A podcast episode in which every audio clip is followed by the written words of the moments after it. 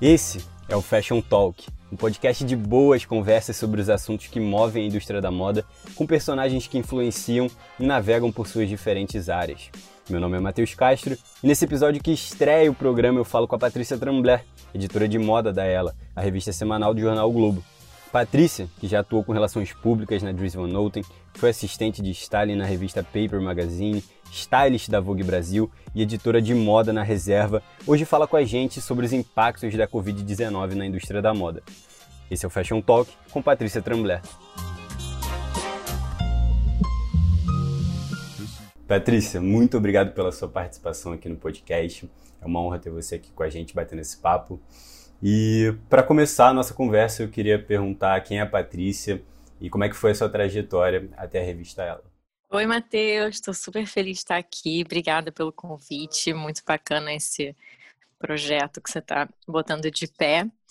É, bom, vou tentar ser breve, mas eu, eu fiz faculdade em Paris, eu estudei Fashion Business na Modart e parte do, do currículo da faculdade era estagiar. Então eu tive a oportunidade de trabalhar em empresas incríveis, né? Eu estava em Paris, enfim, o centro da moda. E hum, meu primeiro estágio foi na PR Consulting, que é uma, uma assessoria de imprensa que tem escritório em Nova York, enfim, no portfólio deles eles têm tipo Ralph Simmons, Prenza Schooler, várias marcas incríveis que eu, eu conheci lá, assim, o Rafa eu conheci lá algumas outras também. E hum, meu segundo estágio foi no Dries Van Noten, né, o estilista belga super conhecido, que eu sou super fã. E também foi na parte de imprensa, então todo o relacionamento com revistas, envio de press samples, né, que chama, que é o envio das roupas para as revistas fazerem os shootings. Então todo esse relacionamento com as stylists e é, também os desfiles. Então, todo o backstage no sentido de convidados, enfim, isso tudo é, eu tive a oportunidade enorme de, de aprender muito assim lá. E aí, outra vantagem dessa minha faculdade é que tinha um intercâmbio em Nova York que você podia fazer, né? Então eu, eu, eu fiz três, seis meses lá, que eram três meses estudando e três meses estagiando. E como eu já tinha estagiado em, na parte de imprensa, eu quis migrar para a parte de revista, que eu achava que poderia ser mais criativo, enfim, quis testar. E, e eu amei, eu estagiei na Paper, revista nova-iorquina, bem polêmica, assim, mas né, conhecida uhum. por esse lado criativo. É, e, e foi aí que eu tive a certeza, assim, que, que eu queria trabalhar em revista. Eu sempre falo isso, assim, para as pessoas que estão começando, que, que é importante trabalhar, né? Assim, óbvio que estudar é super importante, mas é trabalhando que você vê o dia a dia, né? Que você realmente entende como é que funciona aquilo. E então, enfim, me formei, voltei para o Brasil e Importante falar que quando eu estava em Paris, eu conheci a Lilian Patti em um hum. dos desfiles hum. do Dries. A Lilian, né, super jornalista, maravilhosa de moda. eu conheci a Lilian, é uma das maiores que nós temos. É, eu conheci a Lilian, peguei o contato dela, enfim, ela foi maravilhosa comigo. Quando voltei para o Brasil, eu procurei por ela e falei, olha, voltei, então, né, você consegue me conectar com algumas das revistas aqui. E ela foi um anjo na minha vida, assim, me conectou com, acabei indo para Vogue, uhum. tive uma entrevista com a Daniela e com o Giovanni Frasson, que era o diretor de moda da época. E então acabei ficando na Vogue três anos e meio como stylist, que foi outra escola para mim, né, estando de volta ao Brasil. É, e depois disso, depois de, desse tempo em São Paulo, onde é a sede da Vogue, né, eu quis voltar para o Rio. Então eu fiquei um ano trabalhando na reserva, tocando a produção das campanhas, as fotos de e-commerce. E foi aí que, depois de um ano, o Bruno Astuto me ligou que ele estava assumindo a revista Ela e me chamou para ser editora de moda, que é onde estou até hoje. É, como é que é um dia de trabalho da, da Patrícia na, na revista dela? Como é que funciona a sua rotina lá? pré-pandemia?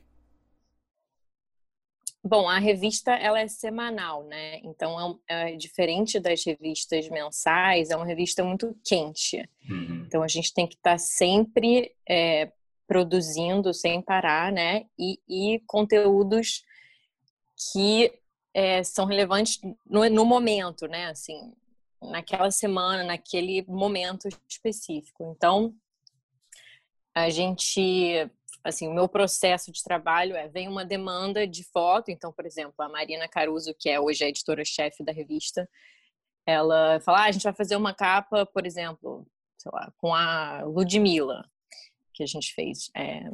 Então, assim, o meu trabalho é pensar em todo o processo, é... todo o processo de brainstorm, assim, eu, a gente tem uma diretora de arte, que é uma dupla, a Duska e a Mayu Tanaka, eu e elas, a gente senta, a gente faz todo esse brainstorm de o que, que a gente quer mostrar, né? Que, qual é a mensagem que a gente quer passar com as imagens, porque a capa, ela não é só uma foto, um retrato da pessoa, né? Não é só você levá-la para um estúdio e, e, fotografar ali uma imagem. É tudo pensado, todo o cenário, quem é o... e aí, enfim, a partir desse mood board que a gente monta, a gente pensa quem é a equipe, quem são os criativos que a gente quer chamar para é, produzirem essas imagens. Então, tem fotógrafo, stylist, maquiador, se a gente vai montar um cenário, produção de objetos, é, produtor de objetos, né? Então, é, tem todos esses profissionais também que normalmente são, que são frilas e a gente chama para botar de pé é, as fotos. E aí, dependendo da capa também, às vezes a gente pode distribuir esse conteúdo em vídeo ou algum outro, alguma outra plataforma, tipo alguma coisa para o Instagram. Às vezes a gente já levou alguém da capa para fazer live, enfim. Então, é, tudo pode ser distribuído assim, e aí mais uma vez ver quem vão ser os profissionais que a gente vai chamar para produzir isso tudo. E agora no pós-pandemia, como é que tá a sua rotina? No pós-pandemia não porque a gente está tá em pandemia, mas agora durante a pandemia. Em plena pandemia. Em plena pandemia. Então, com o lockdown, né, enfim, acho que começando desde o início dos vários estágios, né, da pandemia, com o lockdown, a gente se viu numa situação que a revista, por ser semanal, né, a gente tem que estar sempre produzindo, a gente não podia parar de produzir imagens, produzir conteúdo visual. Então, a gente teve que assim como todas as outras revistas do mundo, a gente teve que se reinventar e buscar outras formas, né? Então, é, o meu processo de criação não mudou, uhum. continuo, né, fazendo brainstorm, todo esse processo ele continua o mesmo, só que o que a gente teve que fazer é procurar outras formas de fotografar que não fossem levar grandes equipes para estúdios ou para né, locações, porque não era mais possível. Então, é, a gente começou a fazer fotos via FaceTime, por exemplo. Teve uma capa que a gente fez assim em pleno lockdown que foi foi uma loucura, porque a gente fez com a Thelminha do Big Brother, que tinha acabado de ganhar um Big Brother, e a Thelminha estava em casa, né, em lockdown. E então o que que a gente fez? A gente chamou a Laura Pérez, que é uma maquiadora aqui do Rio, para fazer um tutorial de maquiagem via vídeo com a Thelminha. Então, a, enfim, é muito legal. A gente fez um vídeo de making off depois, também tá lá no Instagram do ela, mostrando a Laura ensinando a Thelminha a se maquiar, como né, fazer a beleza.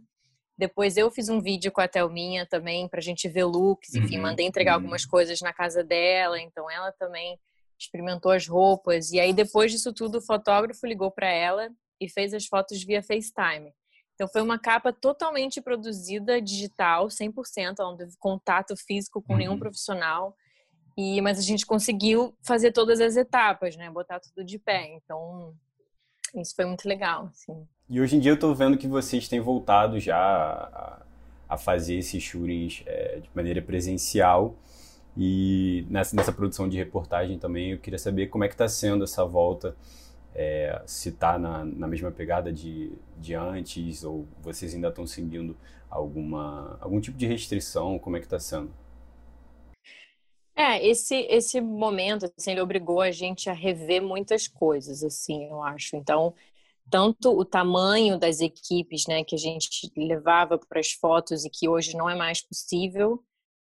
É, as equipes foram muito reduzidas, mas a gente está vendo que por um lado, assim, é, acaba sendo até mais produtivo em algum, dependendo da situação, assim, normalmente acaba sendo mais produtivo equipes mais enxutas. Então, isso é uma coisa que a gente teve que fazer, né? Diminuir o tamanho das equipes é o máximo, né? Enfim, é, mas é complicado, óbvio. A gente está tomando todas as precauções possíveis, todo mundo de máscara o dia inteiro, é, hum. higienização constante nada mais pode ser compartilhado. Então, assim, tudo que for possível, é, não, né, não ter mais de uma pessoa encostando. Catering, que era uma coisa que a gente tinha buffet, hum. não pode mais ser, é, né, são kits individuais para cada pessoa.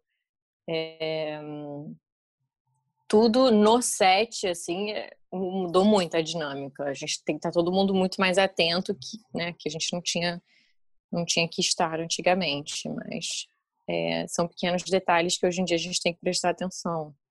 E foi como você falou, né, Patrícia? Essas capas de revistas de moda, elas possuem toda uma produção por trás, com equipes de maquiadores, fotógrafos, stylists, e que às vezes eu tenho a impressão de que as pessoas não, não têm é, noção dessa dimensão que é produzir uma capa de revista e da quantidade de pessoas envolvidas é, por trás dela. E eu acredito também que essas pessoas que fazem parte ali da rotina de produção, que estão ali todo dia produzindo é, essas capas, tenham histórias para contar que muitas vezes não são trazidas à tona ou não são publicadas. E por isso eu queria saber se tem alguma capa da revista Ela que tenha te marcado de uma maneira especial ou alguma história que, enfim, tenha acontecido por trás de alguma capa que também tenha te marcado de alguma maneira. Nossa, é difícil, né? Porque são quatro por mês. Então, faz a conta aí há três anos, quatro por mês. É... Mas eu vou falar de uma que, que foi agora, assim, na pandemia. Não sei se é a mais marcante, assim, mas foi uma que, que foi muito especial, que foi a de Dia dos Pais com o Bruno Gagliasso e os filhos. É, é, foi na casa deles, então foi uma coisa muito, muito, muito organizada, né? Foi só eu e o fotógrafo, não teve maquiador, não teve stylist, é, não teve assim nenhuma produção maior. A gente usou roupas, é, né? Aquela roupa, não sei o nome específico, mas aquela roupa de proteção, a máscara, touca, a gente usou tudo, uhum. tudo, a gente usou tudo. E foi uma foi assim, isso então já fez ser uma coisa muito marcante, né? A gente entrar na casa uhum. deles parecendo uns ETs, assim, se sentindo com aquele medo, né, também de estar ali, mas uhum. é, tomando todas as precauções necessárias. Mas foi muito marcante, assim, porque a gente realmente, por ter sido na casa deles, a gente entrou bem no mundo deles, né? Assim, então, foi muito bonito ver a Giovana estava lá também, ela tinha acabado de ter o filho, né, deles. Então, foi muito bonito a gente entrar ali no, mundo deles, ver o amor que eles têm, que é muito verdadeiro, é muito especial. Foi uma capa muito especial. A gente passou o dia inteiro lá, almoçou juntos. Foi realmente marcante. Eles são pessoas assim fenomenais. E Patrícia, na sua opinião, qual o papel do jornalista de moda e de uma revista de moda em tempos de pandemia? Você acredita que a pandemia ela possa mudar o futuro da profissão? Eu acho que assim como assim como o jornalismo e toda, todas as formas de arte, as revistas elas precisam refletir os tempos e mostrar né, o que está acontecendo, informar, mas ao mesmo tempo trazer beleza, né, poesia para as leitoras. Então tem que achar esse equilíbrio entre as duas coisas. É, o que a gente fez na revista, que mudou assim um pouco, a gente quis dar o foco, foi tentar ajudar pequenos produtores. Então, é, porque a gente viu muitas marcas fechando, né? Muitas uhum. empresas pequenas que não conseguiam se sustentar com essa loucura toda. Então a gente criou, por exemplo, uma ação no Instagram que chama Ela Apoia o Negócio Local, Então, durante alguns meses, a gente ficou todos os dias postando é, alguma dica de uma marca de moda, beleza ou gastronomia, enfim. Então, a gente entender o tamanho da nossa visibilidade, o tamanho da, da plataforma que a gente tem, né, revista, como revista, como um grupo, o Globo, e, e poder é, divulgar, né, dar visibilidade também para pequenas marcas e pequenos produtores. É, enfim, é uma forma de, foi a forma que a gente encontrou de ajudar o mercado. Então, eu acho que o, o, o papel do profissional de moda também é esse, né? Ajudar a indústria a, so, a sobreviver, né? Acho que cada um tem que se ajudar. Então, é, essa foi a forma que a gente encontrou de uma das formas que a gente encontrou para ajudar a indústria e as marcas.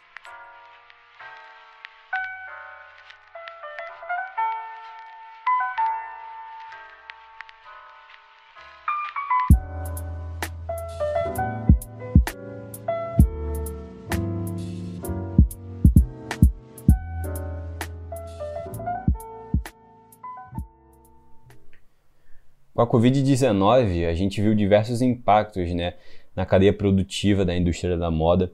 Então, a gente viu fábricas sendo fechadas pelo mundo, afetando coleções de diversas marcas. A gente viu uma diminuição do consumo. A gente viu desfiles e showrooms serem reinventados. E com isso falou-se muito sobre a pandemia ser um botão de recomeço para a indústria da moda, uma das mais poluentes é, nos dias de hoje. Então você acredita que a pandemia ela possa tornar a indústria da moda mais consciente, mais sustentável?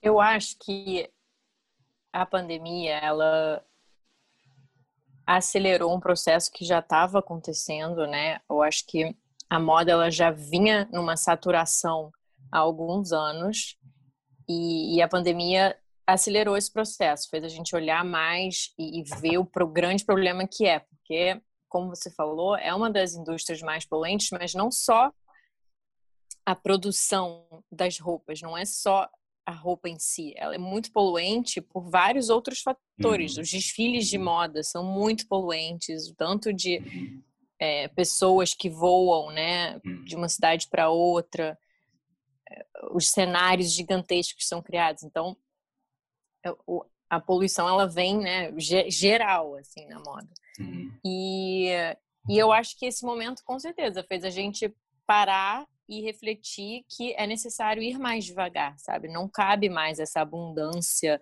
essa loucura que é milhões de desfiles por ano, ter que estar sempre criando alguma coisa nova, é, essa loucura do fast fashion, né?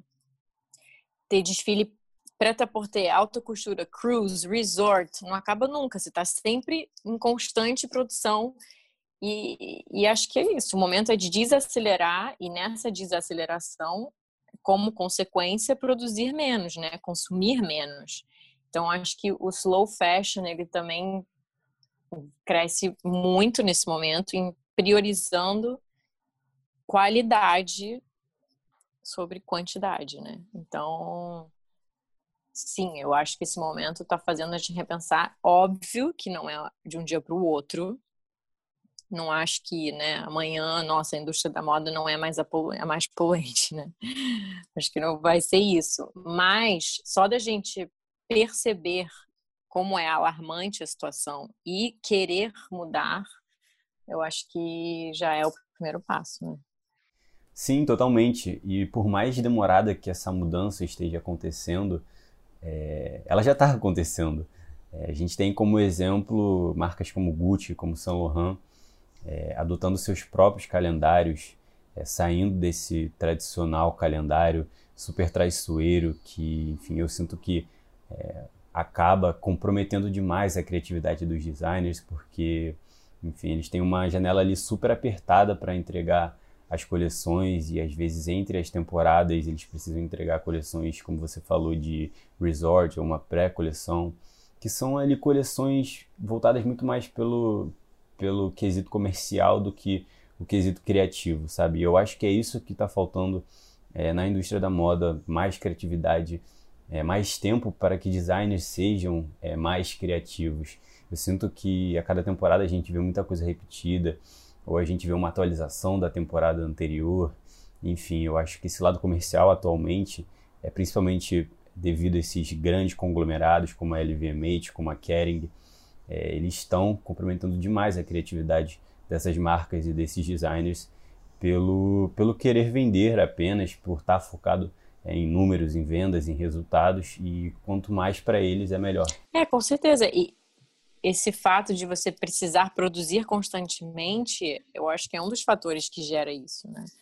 É uma das causas de tanta cópia e tanta é, falta de criatividade é essa necessidade de estar sempre inventando alguma coisa.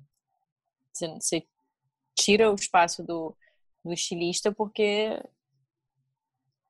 é, ele tem pressa, ele tem que produzir, não pode parar. Então, eu acho que tem que achar esse equilíbrio entre o comercial e o criativo. Né? E aproveitando que a gente está falando sobre esse lado mais comercial da indústria da moda, eu vejo que atualmente os consumidores eles estão cada vez mais exigentes, buscando marcas que defendam seus valores como pessoas, que tenham esses valores alinhados e que se tornem verdadeiras amigas desses consumidores. E para isso eu vejo que marcas elas investem cada vez mais em fatores intangíveis, como experiência, como conhecimento. Então você tem a Louis Vuitton, por exemplo, é, com seu próprio café, com seu próprio restaurante, a Armani com seu próprio hotel. E com a pandemia, é, essas lojas, esses estabelecimentos, eles não puderam oferecer esse mesmo tipo de experiência de compra, de relacionamento com a marca. Então, eu queria saber qual a sua opinião é, para as próximas estratégias, as próximas tendências que essas marcas poderão vir a investir. Eu acho que é engraçado porque muitas marcas pensam assim, nossa, é muito que, que isso é tipo uma coisa super difícil, né? Ou que, que precisa de um orçamento gigantesco para você conseguir fazer uma experiência forte e marcante, quando na verdade é uma ideia, né? Se você tem uma ideia genial, não necessariamente ela vai custar muito e ela vai ser tão difícil de fazer. Eu vou dar um exemplo. Em fevereiro, no desfile da Gucci que eu fui em Milão, a Gucci, a gente estava falando, né? Tem essa preocupação sustentável, enfim, eles fizeram uma promessa de ser é, carbon neutral, né? De não emitir gases, enfim. E o convite do desfile deles foi via WhatsApp. E foi uma coisa tão incrível. Era uma mensagem. Do próprio Alessandro. Do próprio, é. eu lembro que eu vi no, no seu stories, falei, cara, não é possível. Ele mandou isso pra Patrícia, eu falei, não, não é, é possível. É, óbvio que era fingido sim, que sim, era sim, ele, claro. mas assim, eu tenho certeza que, assim como eu, vários outros convidados surtaram quando apareceu ali no meu, no meu WhatsApp uma nova notificação, mensagem do Alessandro Michele, tipo, eu assim, que isso, gente? E era, e aí você abria e era um áudio dele falando: Oi, Patrícia, tudo bem? Queria te convidar para o desfile da Gucci que vai acontecer no Natal, dia, tal hora. Te espero lá, super animado. Nanana. Gente, eles gastaram zero centavos para fazer isso, né? Assim. E foi uma ideia genial, imagina, cada pessoa receber esse áudio, esse convite por WhatsApp. E aí também, acho que no dia do desfile, ou um dia antes do desfile, ele mandou outro áudio falando: Oi, Patrícia, te vejo amanhã, né? Enfim, vai ser muito legal, se prepara, alguma coisa assim. Então, assim, genial, sabe? Eu acho que é isso que eu quero dizer, assim, que não necessariamente você fazer uma experiência com o cliente é uma coisa cara e é uma coisa que, que demanda né, loucuras. É uma ideia, é olhar olhar para o seu cliente, olhar o que, que vai fazer ele né, surtar, que nem eu surtei com o áudio do Michele. Então, mas uma outra coisa que a gente, que a gente viu também com a pandemia é o aumento gigantesco dos e-commerce, né, do, do digital. E, obviamente, é uma coisa que também já vinha acontecendo, mas que foi acelerada, acelerado com a pandemia. Então, acho que tem uma coisa aí, sabe? Tem um, um Acho que as marcas estão buscando formas para de se destacar no, no virtual, no digital. A gente vê, tipo assim, experiências de realidade virtual, né? Uhum. Mas até, assim, e-commerce, site, né? A sua compra, ela ser prazerosa e, e, fácil, né? Então, por exemplo, uma coisa que a gente vê lá fora, na China, que acontece muito, que são as lives Você já viu isso? Lives que você vende na hora. Sim, sim. E algumas empresas aqui no Brasil até começaram a fazer, acho que americanas é, começou a fazer isso, enfim, estão tentando trazer essa experiência para cá, mas vamos ver se vai pegar, né? Não vi, não que eu tenha visto alguma marca de moda fazendo. Sobre essa questão do e-commerce que você pontuou, eu acho que é exatamente isso. A pandemia ela provou por A mais B a importância de marcas elas terem um e-commerce atualmente para estimular a venda online, é, criar novas estratégias dentro dessa plataforma. Até porque a tendência, mesmo antes da pandemia, as pessoas é, saírem menos de casa para fazer compras e comprar é, mais online. Só que ainda assim, é, diversas marcas, principalmente grandes marcas de moda, elas ainda não possuem um e-commerce, como é o caso da Chanel. Então, é meio louco para mim é, pensar que uma marca do tamanho da Chanel ela não possua ainda um e-commerce, como ela passou pela pandemia sem um e-commerce. Então, como você explicaria isso?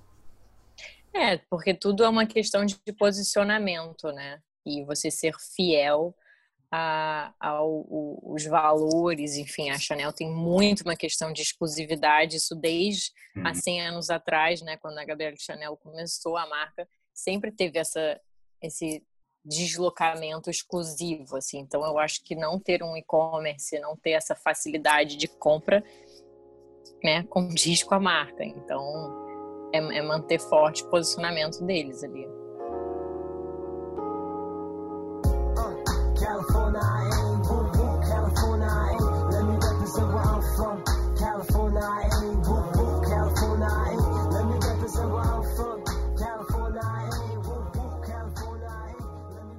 Bom, Patrícia, é, você falando um pouco do, do, desfile que você foi convidada da Gucci pelo próprio Alessandro Michele, pelo WhatsApp.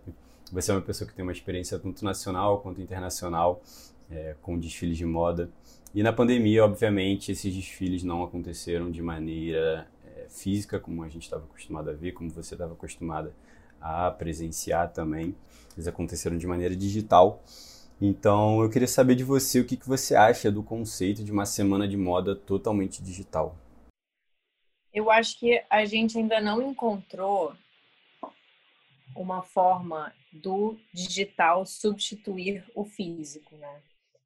É, obviamente a gente foi obrigado a fazer isso, era uma, né, não foi uma, uma escolha, foi obrigado a fazer isso, então foi tudo muito rápido, né? As marcas tiveram que se inventar ali na hora. Mas eu acho que, assim, independente disso, o digital ele tem um potencial gigantesco que eu acho que ao longo dos anos a gente vai poder é, explorar. Mas, assim, tem a possibilidade de você colaborar com artistas digitais, né? Que nem a gente estava falando de você criar realidades virtuais ou pô, você poder fazer um desfile que você leva o, os clientes, imagina, para a lua, sabe? Umas loucuras assim que o digital ele possibilita é, essas experiências. Assim. Mas eu não acho que a gente encontrou uma forma dele é, substituir o físico, porque o físico tem uma emoção muito grande, assim, né? De você não só da comunidade ela se encontrar ali, então as pessoas se verem, se conectarem, é, conversarem, enfim, para o jornalista ele pega várias pautas ali, descobre várias, conhece várias pessoas novas. Troca anotações também. É, que o digital ali está cada um atrás da sua tela uhum. e essa interação ela ainda não, ela não aconteceu, né? Então acho que é, tem seus benefícios, mas eu acho que ainda tem muito a ser explorado aí. Ele fala muito é, sobre a questão do ver ali é, no físico a roupa você conseguir ver, enfim, é uma coisa super importante, acho que principalmente para quem faz análise de, de, coleções, você conseguir ver uma, uma roupa física no corpo, no caimento, no movimento, acho que isso faz é, bastante diferença que não sei, eu, eu por exemplo, é, eu, eu acompanhei bastante desfiles digitais, enfim, escrevi sobre e tem uma diferença você, enfim, ver ali no digital, mas você ver presencialmente é, eu acho que é bem melhor e eu acho que você consegue ter uma noção muito melhor. É, exatamente. Eu acho que essa experiência ela ainda não foi encontrar, ela não foi traduzida, né? E eu acho que uma coisa que não funciona é você pensar num desfile físico e aí só traduzir ele para forma para plataforma digital, sabe? Por exemplo, você só filmar a passarela acontecendo. Hum. Eu não acho que isso funciona, sabe? Eu acho que você tem os se a gente for assumir um desfile virtual, ele tem que ser pensado para isso. Tipo, a experiência ela tem que ser pensada para isso. Então é isso que eu falei, de, sei lá, fazer uma coisa de realidade virtual, alguma coisa que traga tanta emoção quanto físico. Tem que ser pensado é, virtualmente.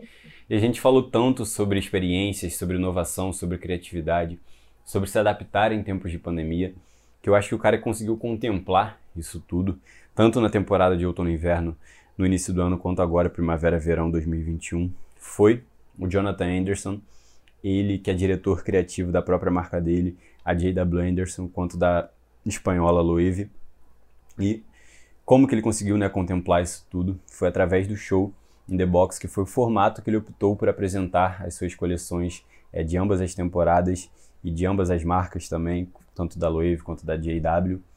É, e o que, que foi realmente né, esse show in the box para a galera que está escutando que nunca tenha ouvido falar ainda? O Jonathan, é, através do correio, ele entregou caixas a jornalistas, a influenciadores, a pessoas né, da indústria com as suas coleções ali dentro. Só que essas caixas, dentro dessas caixas, você tinha uma experiência super sensorial e super artesanal também, que é uma característica marcante do trabalho do, do Jonathan, essa preocupação com a mão de obra artesanal, ao detalhe, ao constru a construção das peças também. E ali dentro daquelas caixas você tinha, por exemplo, é, amostras de tecidos que ele usou na, na, na, construção dos looks que você podia sentir. Você tinha aromas, você tinha flores, você tinha um cenário, você tinha bonequinhos que estavam vestidos é, com os looks da coleção.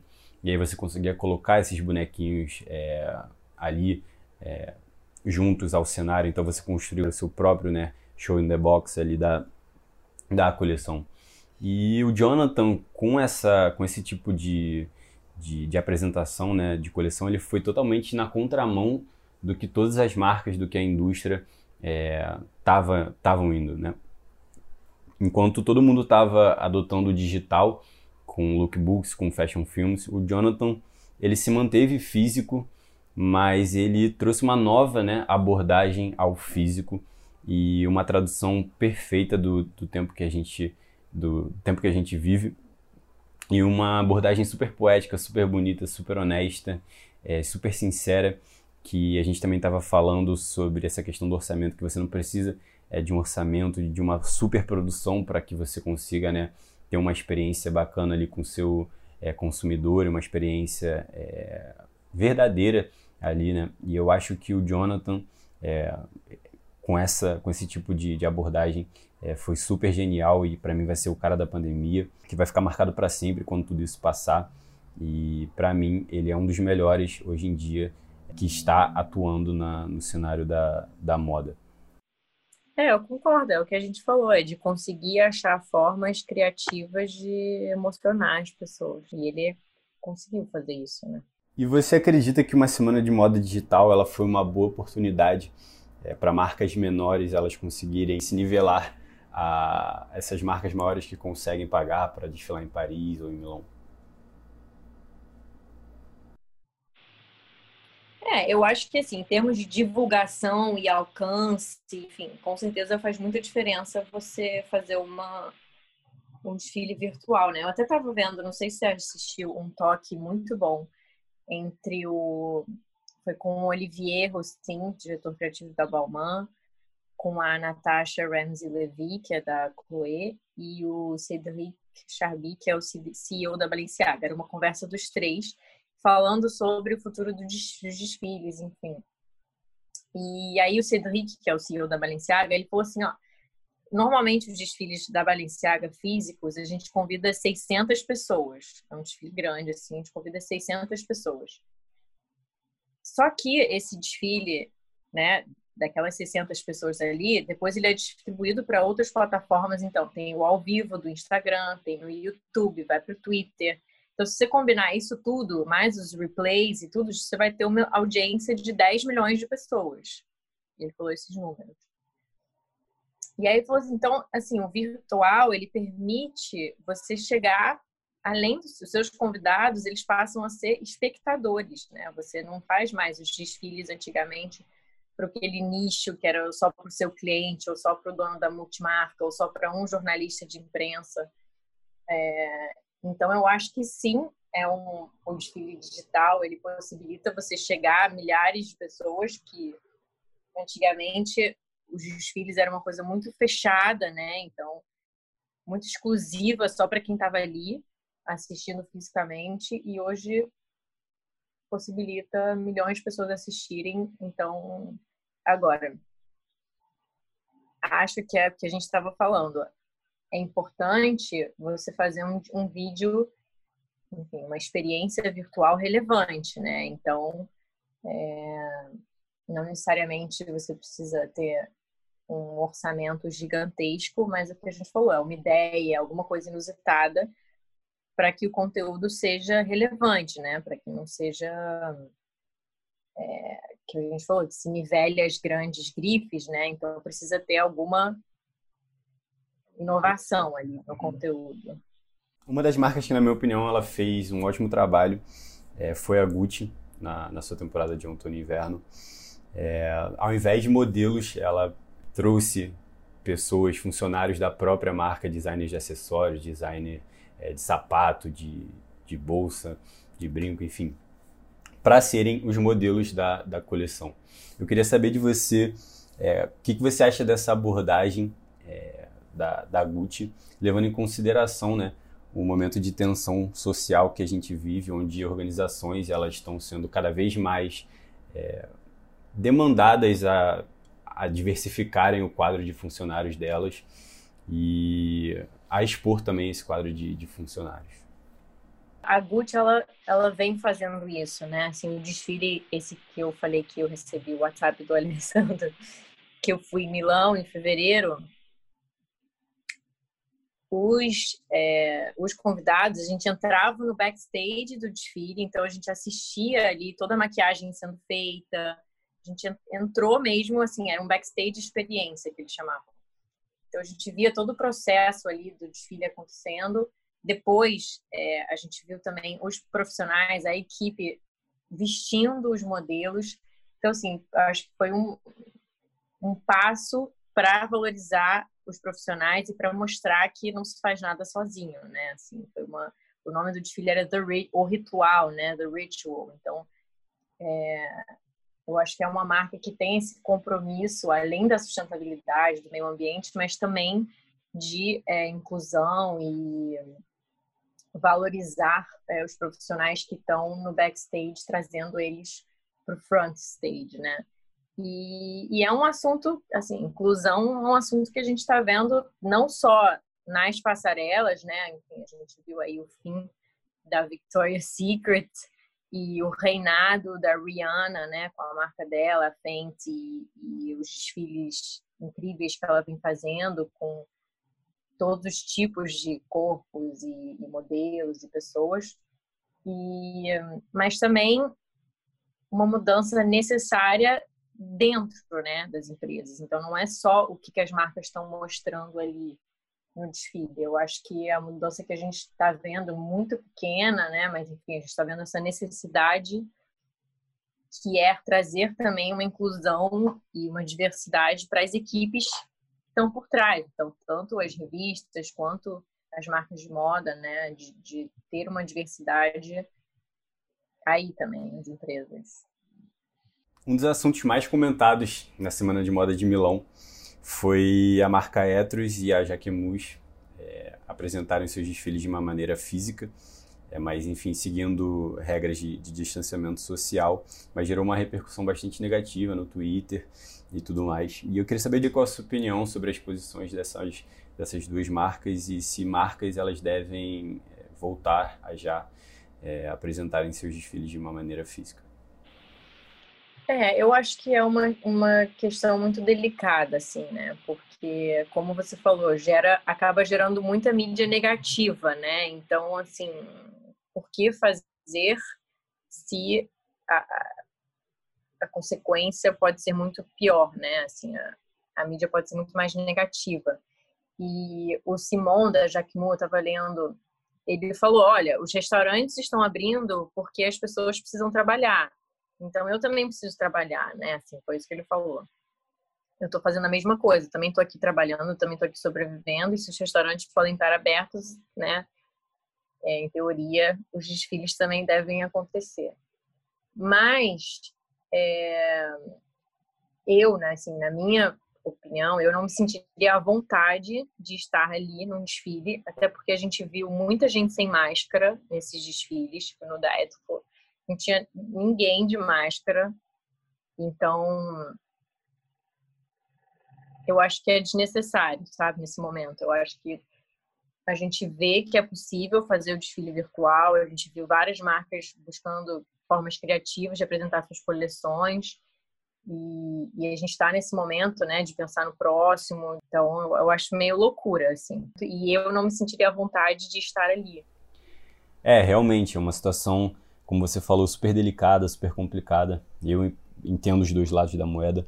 É, no início do ano, na temporada de outono e inverno, a gente tinha é, uma situação de pandemia, de calamidade, onde pensar em apresentar um desfile de maneira física era totalmente fora de cogitação.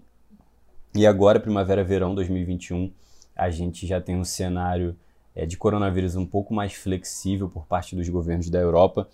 É, e com isso, a gente já tem marcas se apresentando de maneira física, mas também temos marcas se apresentando de maneira digital, porque ficou muito por decisão mesmo dessas marcas é, em escolherem o formato mais adequado é, para elas, ou físico ou digital. E com isso também a gente já vê essas consequências com uma segunda onda atingindo a Europa do, da Covid-19 e a gente também já começa a ver a indústria a repensar novamente as suas ações é, quanto, quanto às temporadas, quanto é, aos formatos de apresentação das coleções. A gente já tem, por exemplo, o Fashion Week é, dos homens do, de Londres é, sendo cancelado já, o Fashion Week que abre a temporada é, em 2021, sendo cancelado, eles estão com planejamento é, de adiar o, o evento para fevereiro, para se unir às coleções da, das mulheres e se tornar uma espécie de, de evento híbrido. Mas a gente novamente já estamos vendo a indústria a repensar se realmente é hora é, de, de voltar a apresentar as coleções de maneira física. Mas, Patrícia, por fim, Digital Fashion Week é, chega para substituir o físico, complementar? Você prefere físico ou você prefere digital? Se eu puder escolher, eu prefiro o físico, porque, como eu te falei, eu acho que a gente ainda não chegou num lugar que a gente consegue, no virtual, trazer tanta emoção, tanta. A gente não consegue replicar a experiência do, do físico. Então, mas eu tô animada, assim, para ver todas as possibilidades que tem. Eu acho que é, tem muita coisa que ainda vai acontecer, tem muita experiência, muita inovação que ainda vai acontecer. Então, assim, tô animada, mas, é, né, se eu puder escolher, é óbvio que sem pandemia, sem nada, que nem o, a gente ia falar que o Jaquimu fez um desfile no meio dessa loucura, um desfile físico. É, eu acho que se a gente não é obrigado a, a fazer digitalmente, eu ainda prefiro o físico. Patrícia, muitíssimo obrigado pela sua participação no podcast. Poder conversar com alguém como você de um enriquecimento sem igual, com toda a sua experiência, com toda a sua bagagem de indústria. E acredito que para a galera que esteja escutando também tenha sido uma experiência super enriquecedora. Obrigada a você, adorei nosso papo. E, então, pessoal, se vocês quiserem seguir a Patrícia no Instagram, o arroba dela é arroba Patrícia Tremblay. E siga também o Fashion Talk no Instagram, no arroba Fashion Talk, lembrando que Fashion com U. E se você ainda não conferiu o site do Fashion Talk, é, eu realmente não sei o que você está fazendo da sua vida, então vai lá no www.fashiontalk.com, lembrando que Fashion com U. E confira o nosso site, está bem legal. Tem um espaço para você se manter informado com algumas matérias que eu escrevi. Tem um espaço para você se manter inspirado, é, que é o nosso Daily Inspo. E tem um espaço também para você curtir uma vibe com uma playlist que eu preparei especialmente para você. Então, quero agradecer a todo mundo que escutou o podcast até agora, no episódio do impacto do coronavírus na indústria da moda e dizer que espero vocês no próximo episódio de Fashion Talk. Eu sou o seu apresentador, Matheus Castro, vocês me encontram no arroba mcastro98 e I'm out. Peace!